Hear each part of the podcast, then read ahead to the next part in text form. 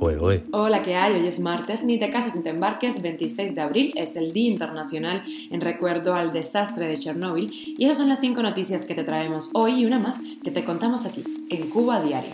Esto es Cuba a Diario, el podcast de Diario de Cuba con las últimas noticias para los que se van conectando. Congresistas de Estados Unidos han pedido investigar la exportación de médicos cubanos a México. La Habana se ha quejado de que Estados Unidos no la invita a la Cumbre de las Américas, pero Estados Unidos dice que todavía no ha repartido las invitaciones. Y Elon Musk es el nuevo dueño de Twitter. ¿Debe preocuparse las ciberclarías con ese nuevo jefe? Estaremos muy pendientes. Cinco países del Caribe lideran la recuperación del turismo mundial. Cuba no está entre ellos. Y te contamos la última hora de la invasión de Rusia a Ucrania. Han descubierto otra fosa común cerca de Mariupol. Te recuerdo que esto cambia cada instante, así que pásate por la página de Diario de Cuba, que ahí tenemos un hilo que se actualiza constantemente. Esto es Cuba Diario, el podcast noticioso de Diario de Cuba.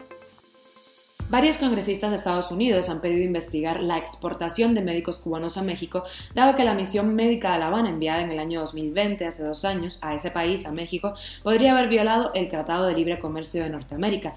El senador Marco Rubio y los representantes María Elvira Salazar, Mario Díaz Valar y Carlos Jiménez enviaron una carta al gobierno federal para que abra una investigación sobre la esclavitud de médicos cubanos en ese país. Funcionarios estadounidenses han denunciado en reiteradas ocasiones que el régimen de Cuba utiliza el trabajo forzado en misiones médicas en el extranjero para obtener ingresos.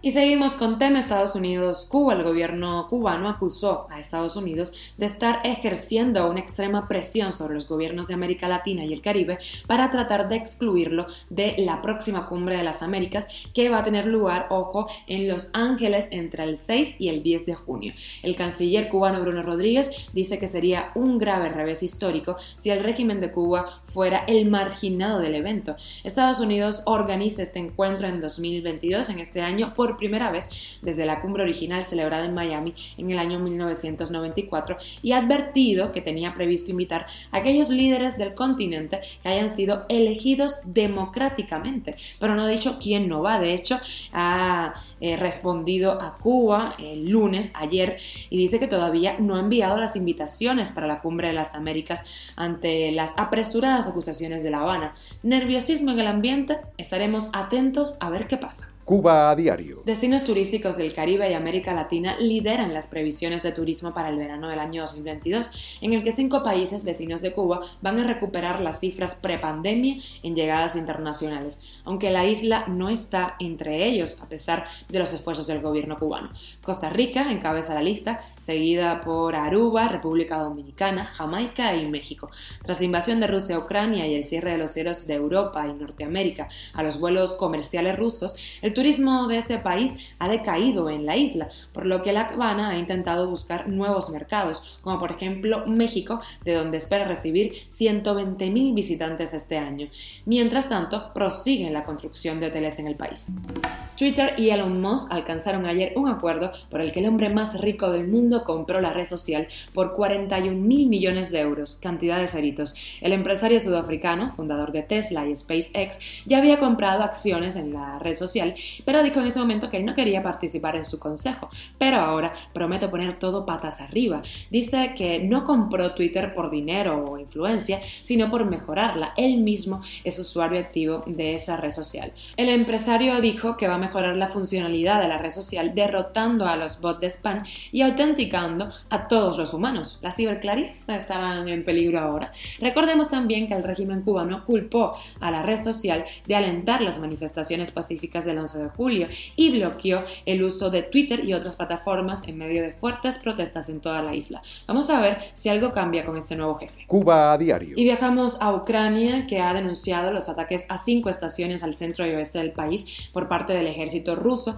que ayer mismo ofreció un alto fuego en Mariupol, en donde se ha encontrado una tercera fosa común, según informó el ayuntamiento de esa ciudad. Al parecer, esos sabotajes se dieron para boicotear el suministro de armas a Ucrania. La ofensiva se produce tras la visita a Zelensky del secretario de Estado de Estados Unidos y el de Defensa. Los enviados de Biden anunciaron que Washington va a desembolsar 700 millones de dólares más para enviar armas a Kiev.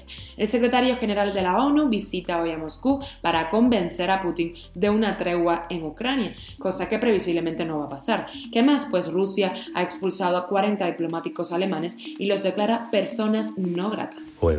Y llegamos a la extra, por si te quieres hacer el intelectual sabroso, el Machu Picchu, construido en el siglo XV, debe su nombre a un error centenario. Significa Monte Viejo en quechua, cuando en realidad debería llamarse Huayna Picchu que es montaña joven, o sea, es montaña joven el, el, nombre, no Monte Viejo. Que no se te olvide este dato de una de las siete maravillas del mundo moderno. Esto es Cuba a Diario, el podcast noticioso de Diario de Cuba, dirigido por Wendy Lascano y producido por Raiza Fernández. Gracias por estar del otro lado, por hacernos parte de tu rutina. Recuerda que nos puedes encontrar en Telegram, Spotify, Apple Podcast y Google Podcast y síguenos en nuestras redes sociales. Yo soy Wendy Lascano, un besito, que tengas un gran martes.